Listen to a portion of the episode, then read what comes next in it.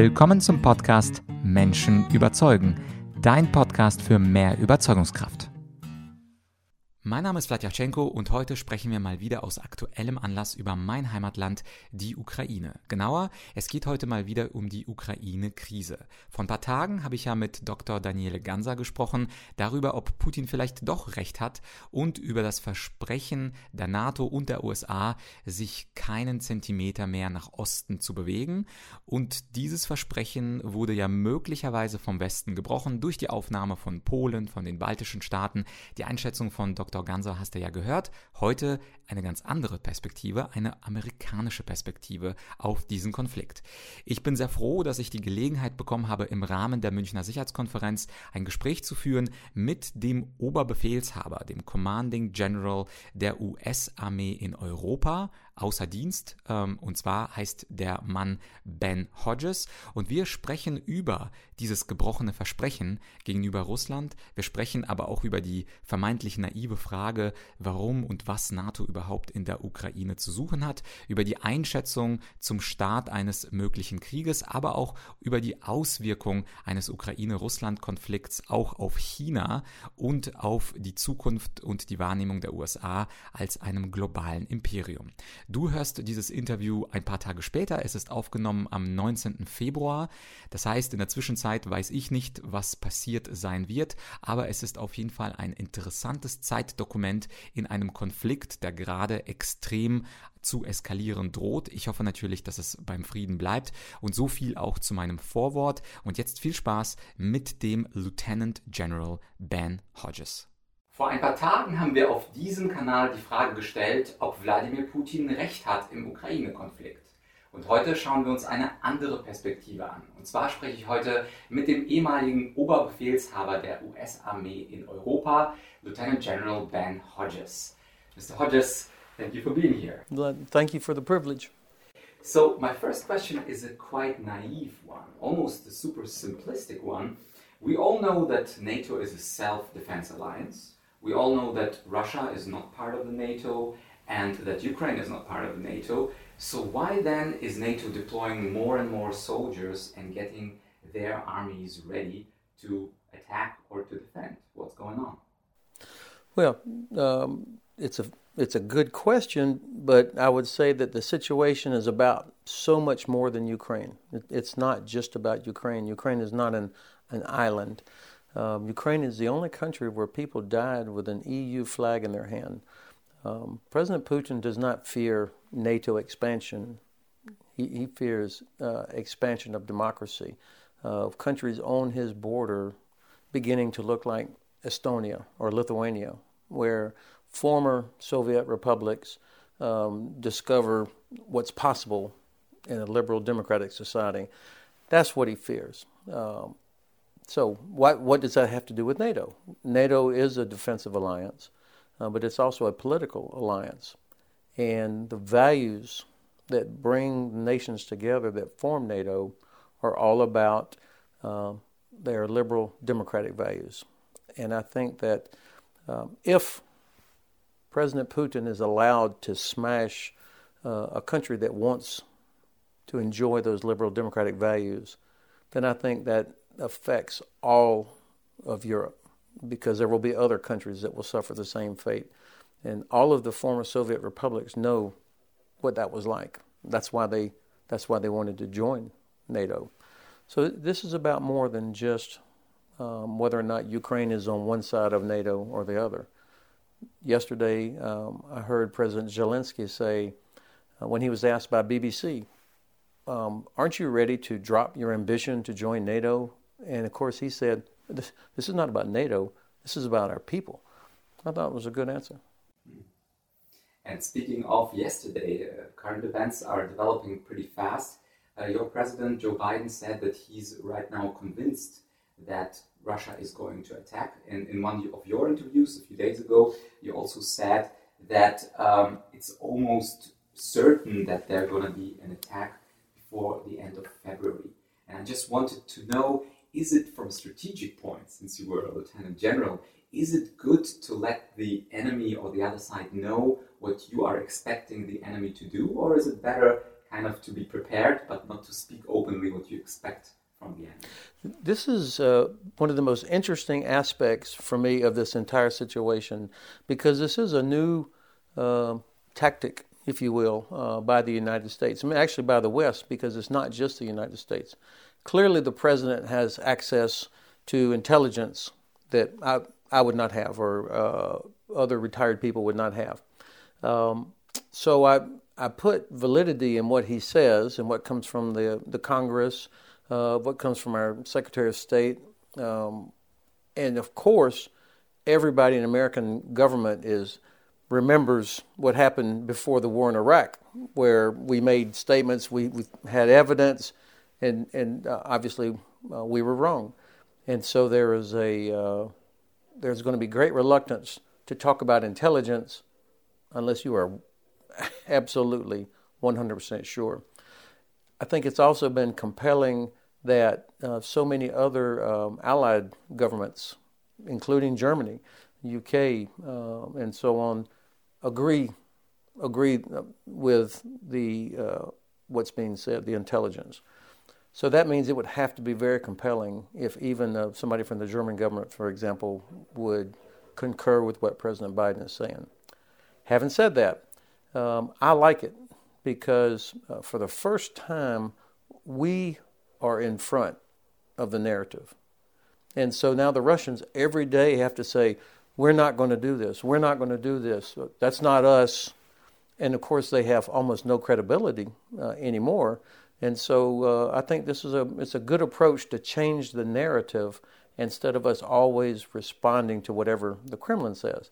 The danger, of course, is if we go too far, um, and uh, at some point, people are going to be able are going to be saying, "Hey, you said it was going to happen this week," you know, and so the the old uh, uh, we cry wolf too much, then nobody will pay attention. And so I, am sure that the president and Secretary Blinken and uh, Mr. Sullivan are thinking through where where is that point? At what point um, have we gone too far and lost our credibility? There, there's one other downside. Um, when when I met with President Zelensky three weeks ago, he talked about uh, the damage to his economy of, of Russian pressure all around uh, what I would call a, like a boa constrictor with over 100,000 soldiers, the Russian Navy. I mean, Ukraine is really surrounded on three sides. And um, that obviously puts huge pressure on his economy. Uh, European and American companies are leaving, airlines are suspending flights which I think this is exactly what the Kremlin wants, of course, to, to strangle Ukraine so that the economy collapses and the government would collapse.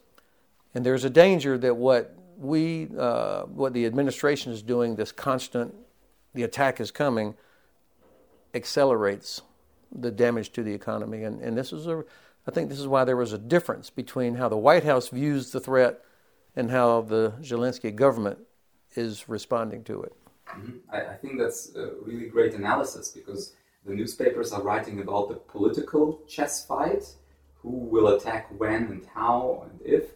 And you are mentioning the economic chess game that's taking place uh, on another board, where, of course, the political danger is strangling the uh, Ukrainian economy. I think a very interesting thought uh, to keep in mind. I have another question since you told me in our uh, little conversation before the interview that you like history.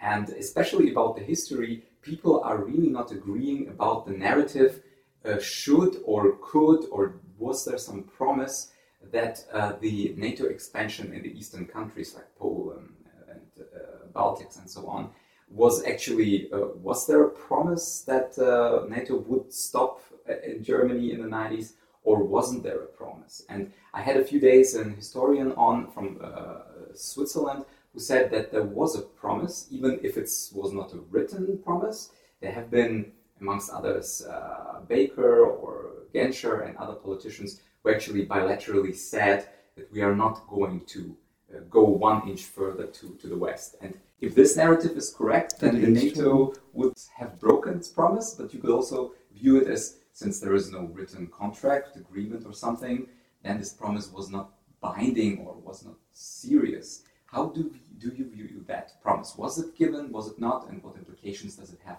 for the justification of Putin?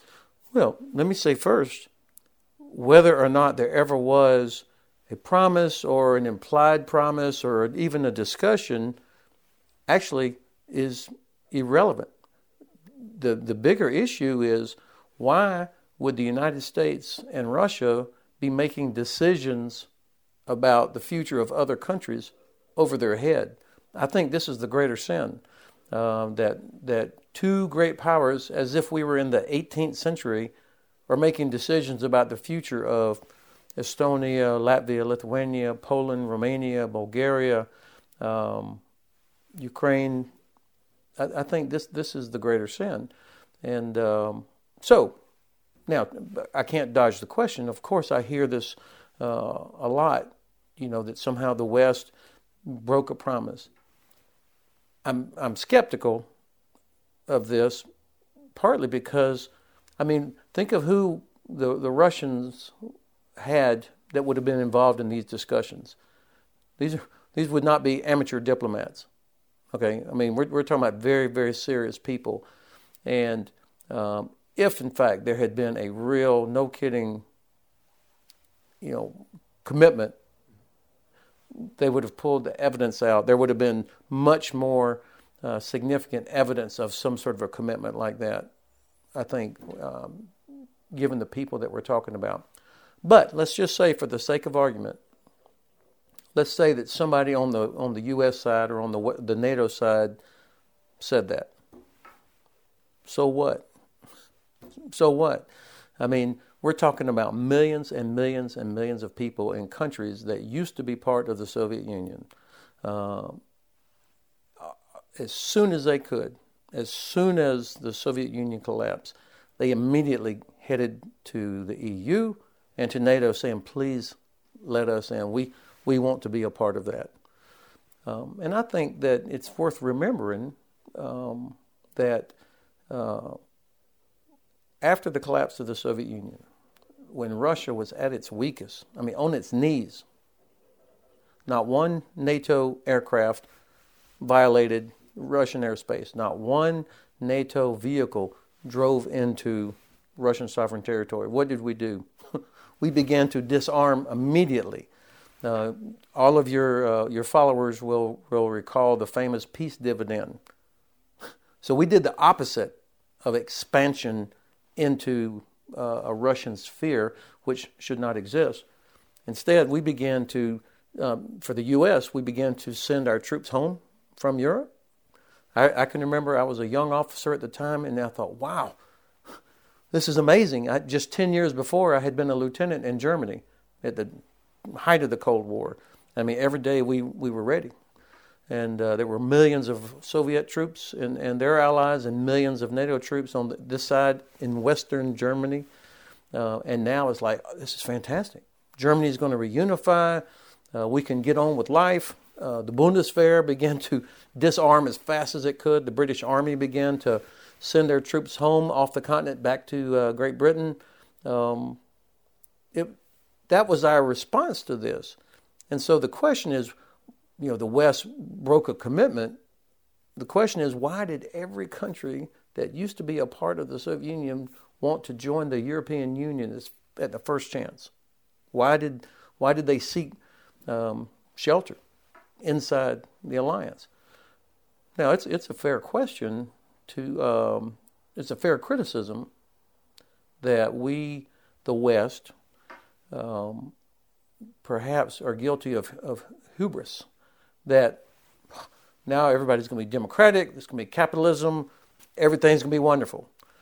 And of course, uh, we know now that in Russia, a great country with fantastic people that has produced thousands and thousands of incredible artists and writers uh, and more more mathematicians and physicists than any country in the world per capita, um, but they did not have the the foundations that are necessary for liberal democratic society, like existed in so many European countries, uh, and um, that you don't declare we're now democratic and, and we we have capitalism it, it has to, to grow. And I think we, we surely made a mistake there. We were, we were not prepared for what happened so fast. Mm-hmm. That's a fair criticism. Yeah, and uh, by the way, you also have written a book with uh, some fellow co authors. It's called Future War, uh, also available in German, Bedrohung und Verteidigung Europas. And in this book, you are having an interesting quotation or a few quotations that I wanted to ask you about. So, in the Russia chapter, you have written that given the nature of the Putin Kremlin, any dialogue must always be informed by strength. And I'm very curious about that because normally when you study, I went to school in Germany, it's all about peace and flowers and harmony and holding hands. And a bit a little bit later, you also write, too many Europeans, and I quote from the book, have abandoned or are abandoning the war-fighting ethos, including the ethos of close combat, vital to successful combat of conduct of war. So, so in the book, it's kind of a non-German approach, of course, but you are saying that dialogue has to be accompanied with strength, and there also should be a war-fighting ethos. How does that play with uh, into the hands of Vladimir Putin since he seems also to be a kind of war ethos kind of guy. So is it dangerous if both big countries, US or NATO and, and Russia, are both playing the war ethos game? Or would it be better maybe to take a German approach and say, yeah, we have 5,000 helmets, good luck with those? well, I'm sure those 5,000 helmets will become very uh, nice table decorations uh, in uh, in Ukrainian homes at some point. Look, we don't need German weapons in Ukraine. I don't think. I mean, the the decision to provide the 5,000 Gefechtshelm um, was probably well intentioned, but it, it became instant meme material. Um, what we need is is Germany um, as the champion of European values and the champion of the uh, the gesamte europäische uh, Friedensordnung to, to defend that. If we're serious about values, and if you're serious about a, a peace uh, and stability order in Europe, it doesn't, it doesn't just happen. You, have, you have to defend it, you have to protect it, you have to invest in it. Um, and there's nothing warlike about that. And we know from about 5,000 years of history that in human life, no matter how, how unfortunate this may be, um, that um, there will always be an aggressor who will take advantage of weakness. Think about when uh, President, when Russian forces uh, invaded Georgia in 2008. 2008. So this is more than 15 years after the reunification of Germany, more than 15 years uh, after uh, the collapse of the Soviet Union, and after the U.S. Army had sent home almost everything. We had gone from 300,000 troops uh, in Europe down to about 30,000. Um, all of the tanks, armored vehicles, gone home. Bundeswehr, the once great Bundeswehr that had 12 divisions, um, now had three divisions, and, and those three divisions were not even full anymore. No more British Army of the Rhine. So, in other words, we were at our weakest. And then Russia decides to invade Georgia. Uh, Russia supports the Assad regime. 2014, Russia invades Ukraine. So, in other words, we were at our weakest. And what, and what did they do? They, they take advantage of that. And well, we were, we were naive. I mean, right here in Munich, uh, 15 years ago, President Putin, speaking at the Munich Security Conference, talks about what a disaster it was for the world that the Soviet Union collapsed and that this unipolar world um, will mean the, the failure or the end of international institutions. We should have been listening, um, uh, not as so much as a warning, but to realize who we're dealing with. And this is and this is the key to successful dialogue, is to understand who who is it with whom you are having a dialogue?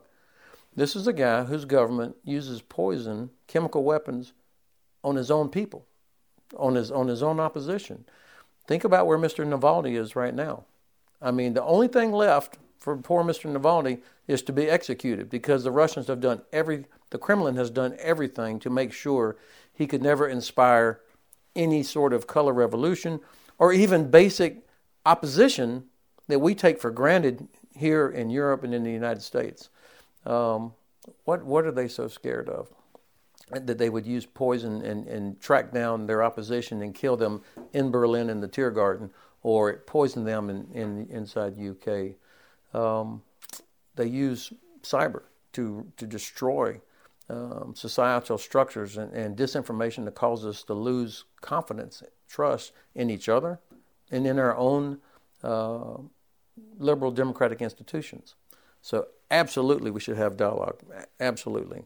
And the best way to have a meaningful dialogue with the Kremlin is when you have 30 nations of NATO, shoulder to shoulder, um, saying, We are going to defend these values, that this, this is unacceptable, what you are doing.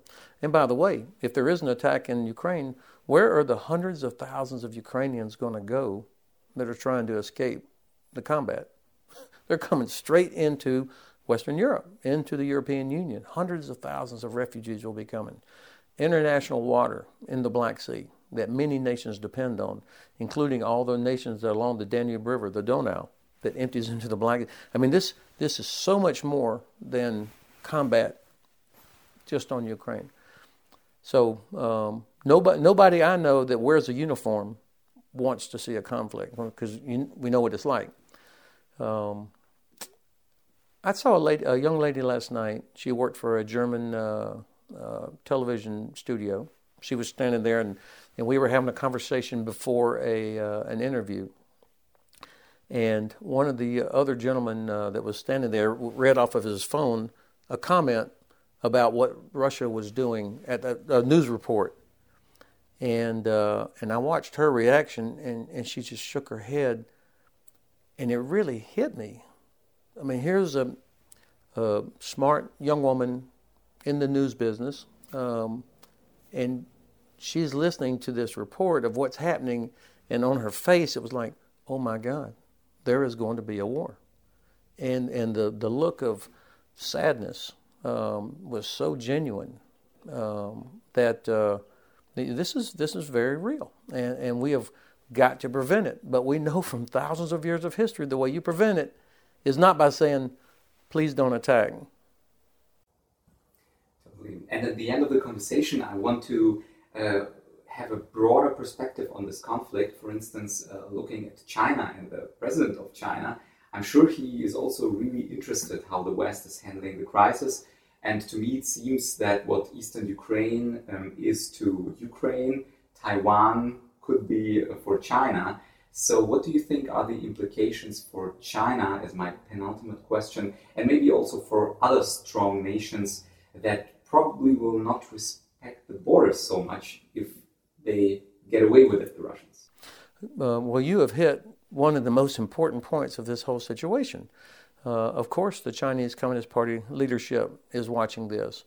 And if the United States with all of our allies and all of our friends and the combined diplomatic power and the combined economic power, not just military power, but the diplomatic and economic power, the, the moral authority of countries like Germany, um, if we are not able to uh, deter President Putin from attacking uh, or continuing his attacks inside Ukraine, if we can't deter that, which is so obviously a violation of international law, then I, I am worried that uh, they will not be too terribly impressed with anything that we say about Taiwan, South China Sea. Uh, we, the collective we, did nothing about Hong Kong after they smashed Hong Kong. I mean, not even UK reacted very strongly there. So um, that doesn't mean that there's going to be an attack on Taiwan in the next six months. Um, but uh, it, it will give the Chinese reason to think that this the relationship, the alliance between these so-called liberal democratic countries, maybe it's not so strong. So this has significant implications. If for people that care about sovereignty, international law, um, our values, this has big implications. And I think not only China, it could have also difficult implications in other countries like Africa, where borders are kind of arbitrary. So a stronger state could say to the weaker state, ah, you can see that borders are not so important in the 21st century. So um, big problems coming there. And my uh, final question is about your new book. Um, there was a new term. Um, I didn't know the term before. So in the future war, you're writing, and I'm quoting you, future war is hyper war, war at the level of such speed of strategy, technology, and destruction that its effects could be worse than World War II. And of course, we all remember what World War II was about. Could you explain to us this idea of, first of all, this future war that you're talking about in the book, but also the idea of the hyper war, since probably this is a new term for many listeners? Um, this is what is so worrisome about what's happening right now uh, in and around Ukraine, is that this could get out of control very quickly. Events begin to happen um, faster than we can respond. Um, and you could have what we would call spillover into a NATO country. So that, that right there will change the dynamic. But hyperwar really talks about because of advances in technology um, with artificial intelligence, um, the uh, quantum computing that allows things to happen faster than normal human uh, comprehension and communication processes could affect it. Are, are we ready for that? You know, uh, it's important, of course, to figure out there, there's an ethical aspect to artificial intelligence. There's an ethical aspect to unmanned systems. Nobody would argue with that. I, certainly, I would not argue with that, or my uh, two co-authors. But the fact is, our adversaries are using and developing and using these capabilities as fast as they can. Even President Putin said, whoever gets there first in terms of the use of artificial intelligence is going to win. And of course, he's not encumbered by things such as ethics or uh, a Bundestag or a Congress or a parliament. So um, I think it's it's important. One of the one of the themes of our book is that European countries have to come to grips with the reality of the threat, and each nation has to uh, figure out what are the what are the policies that are gov- that will govern the development and the use of these capabilities. Um, whether it's about you know no weapons on unmanned systems or uh, policies about the use of artificial intelligence that that puts it in certain categories. That's that's the duty and right of every sovereign nation to think through that. But we have to be realistic. If our adversaries are using these capabilities, are we prepared to defeat them in order to protect our populations and our values? Mm-hmm. And I think the special effect, if I might say so, of this book is that it's not written by some uh, guys who studied literature or uh, economics, but uh, from three military uh, experts who are really knowing what they're talking about. At the end, I have a question that is not mine, but I promised this to one of my best friends who is also a teacher of history. And this is also a very critical one, but I'm sure uh, you can give him a nice response. And the idea is about the US empire, the global empire, the idea that wherever you look in the world, um, actually, America has certain types of interests. And some people view the United States as still a global empire, uh, close or um, parallel parallel to China. What are you telling those history teachers in Germany who still view America as a global empire, hopefully of democracy, but maybe of, of destabilization of, of countries, of, of difficult or different wars? Um, how could you respond uh, as a former uh, uh, general uh, to those people who are really viewing the role of the United States pretty critically? How could you um, maybe take away the fears a little bit?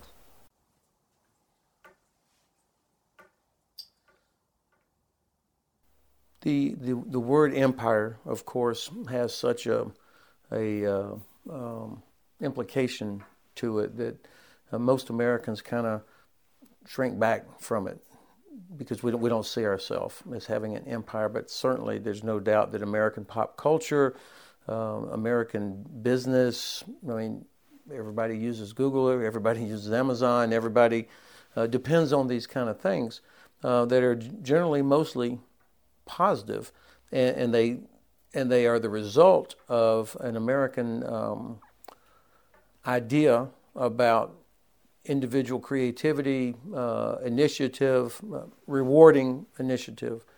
Um, but where we run into problems is when that the idea of initiative and freedom and creativity is not anchored to a foundation that's based on law, that's based on respect for human rights, uh, that's based on uh, making sure we take care of all of our society. You know, basically all the things um, uh, common to a liberal democratic society. And right now, if there's an American empire, and I would never say there is, but if somebody perceives that there is, uh, we are in real danger um, because that, that foundation of liberal democratic society is, is under massive pressure in the United States. I, I, every German that I've ever talked to uh, asked me, What in the hell happened on January the 6th? How, how, could, how could this happen in, in America? Um, I asked the same question. Look, I've, I, I have uh, been in and around Europe for over 40 years, and the favorite sport uh, for most people was to criticize the United States for, for whatever it was. But at the same time that my German friends or my British friends or uh, my Dutch friends would criticize the United States, under underneath that criticism was this expectation of the United States to live up, to be an ideal. Nobody expects the United States to be perfect, but there was an expectation that uh, we would continue to represent the ideals. I mean, there's a reason that hundreds of thousands of people every year risk their life trying to get to the United States. Um, it's because of what it represented. And I think right now we are not living up to our own talking points. Um, I, still shake my head, not only what I saw on January 6th, but what I saw in the months, months leading up to it. And since then, there's still uh, people um, in our in our Congress, uh, Republicans, that say that was legitimate political discourse. on what planet? Uh, so we've we've got to uh, we've got to fix ourselves, and I think the Biden administration um, has correctly said that American foreign policy has to be based on strong domestic policy and, and those foundations before we can start wagging our finger at um, other countries. I do feel like um, we are reestablishing important relationships with all with our allies. We also have very high expectations of our German ally. Germany has benefited from the post war era more than any other country in the world. And for the first time in, in, Germany's history, it has only friends on every side. I think with that good um, prosperity comes responsibility. So, Hodges, I would like to thank you for your perspectives and your time. Vlad, thank you for the, for the privilege. Ja, also ich hoffe, du fandest die amerikanische Perspektive zum aktuellen Ukraine-Konflikt auch sehr spannend.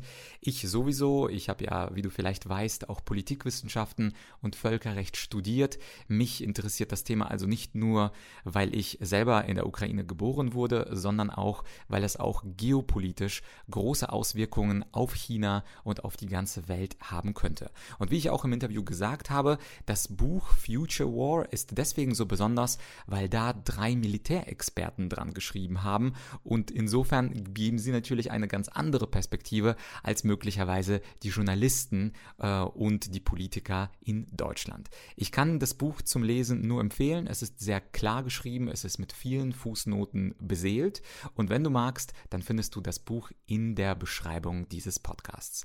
Hoffentlich sehen wir uns oder hören wir uns nächste Woche wieder. Ich würde auch dich bitten, falls du mit jemandem über die Ukraine-Krise sprichst, dass du diese diese Podcast-Folge mit derjenigen Person teilst. Es ist ja immer spannend, aus der Primärquelle, also aus dem Vertreter der US-amerikanischen Politik, die Argumente zu hören und nicht die Interpretation der Medien. Ich bin immer dafür, dass man sich die Primärquelle anschaut. Und insofern danke dir, wenn du dieses Interview in deinem Netzwerk, in deinem Freundeskreis verbreitest. So können wir nämlich ungefiltert die Informationen aufnehmen von den Staaten. Natürlich würde ich gerne auch Wladimir Putin persönlich interviewen. Also wenn du Connection hast, dann gib mir Bescheid. Schreib mir an podcast.argumentorik.com. Und ansonsten bleibt dieser Podcast auch in Zukunft ein äh, Themenfeld oder ein Debattenfeld, wo unterschiedliche Auffassungen aufeinanderprallen und du entscheidest, welche von allen die überzeugendste ist. Bis bald, dein Vlad.